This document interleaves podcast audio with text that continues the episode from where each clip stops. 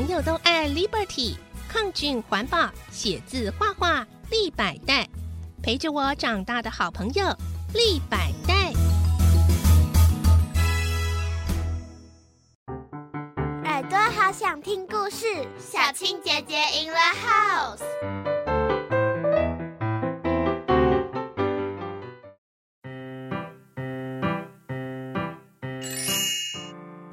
最佳女主角十三集《小皮球香蕉油》。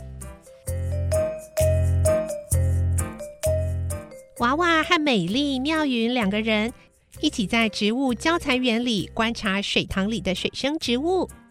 妙云注视着眼前盛开的紫色花儿，说：“你看，这开紫色花的布袋莲真漂亮。”娃娃和美丽一听，也立刻走了过来。三张红彤彤的苹果脸凑在一块儿，对着布袋脸上下左右打量着，欣赏着，的确觉得越看越美。娃娃说：“我们去拿图画纸来写生。”好啊。妙云和美丽同声应好，话才说完，就一溜烟出了教材园，向教室的方向跑去。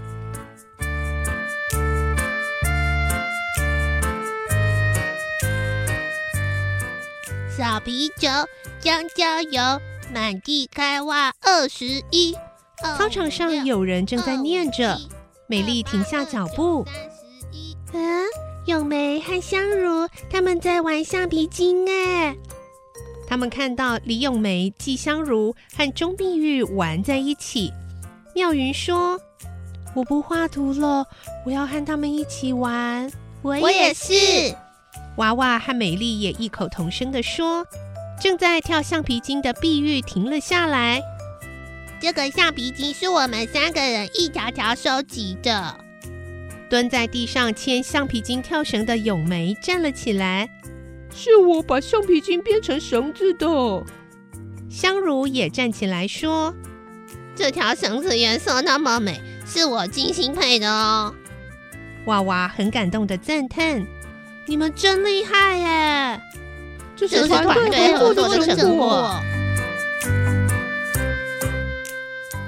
好几个月以前，咏梅、香如和碧玉就计划好要收集用过的橡皮筋，把它们编成跳绳玩。娃娃认为要收集那么多用过的橡皮筋太难了，不知要花多少时间。没想到才几个月，他们就成功了。三个小女生很认真的收集，只要家人、亲戚、朋友、同学去买菜购物，外面的包装有橡皮筋竖着或固定的，全被他们要了过来。因此，橡皮筋有大有小，也有各种颜色。经过他们整理过，竟然编出一条可以玩的橡皮筋跳绳了。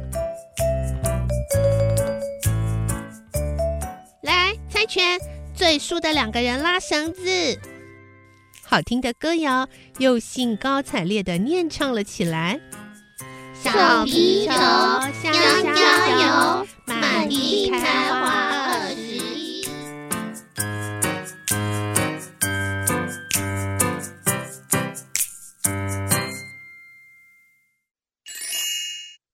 第十四集，空盒子压扁你。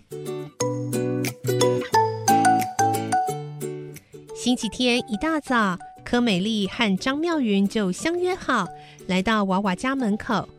娃娃也正从家里走出来，他手中提了一个篮子，篮子里装了点心和饮料。三个人会合之后，一路嘻嘻哈哈的向附近的公园出发。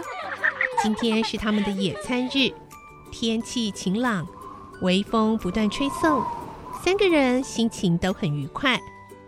到了公园，找了一棵大树，然后坐在树下的草地上，将野餐摆了出来。草地上有许多做浆草，随风摇摆着，好像在欢迎他们的到来。妙云说：“这做浆草啊，叶子好像都是三瓣呢。”娃娃边喝饮料边说：“嗯，对啊，如果发现四瓣的叶子，就叫做幸运草。”不过那是很难的。美丽吃了一口草莓派，然后提议：“我们来比赛，看看谁先找到四瓣的幸运草。”好啊！三个人在草地上寻寻觅觅，翻翻找找，找了半天都没发现四瓣的幸运草。他们边找边吃点心，边喝饮料。一下子就堆积了好几个装饮料的铝箔空盒子在身旁。美丽不好意思地说：“嗯，真会制造垃圾啊！”娃娃自告奋勇：“我拿去丢在那边的垃圾桶里。”妙云说：“等等，这些空盒子占的体积太大了，垃圾桶很快就会装满。我们先将垃圾减量一下。”然后他就拿起一个空盒子，把两边的折叠处拆开，然后将盒子压扁。空盒的体积果然一下子变小变薄了。美丽和娃娃也拿起空盒子，如法炮制，很快的将纸盒变平整了。妙云得意地说：“你看，乐色的体积不是减小了吗？”娃娃提议：“妙云。”你这一招随手做环保点子不错，我们列入下周的环保计划好不好？当然好啊！我还可以帮忙写布告、发传单，推行到全校去哦。妙云热心的这么说。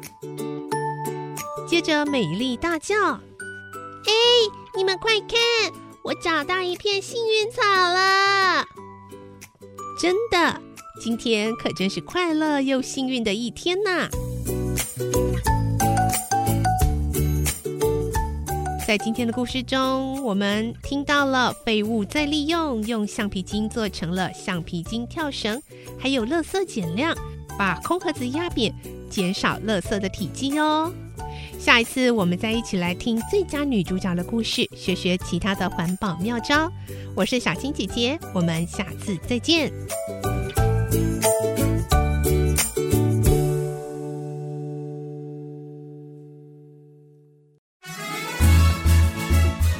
朋友都爱 Liberty，抗菌环保，写字画画立百代，陪着我长大的好朋友立百代。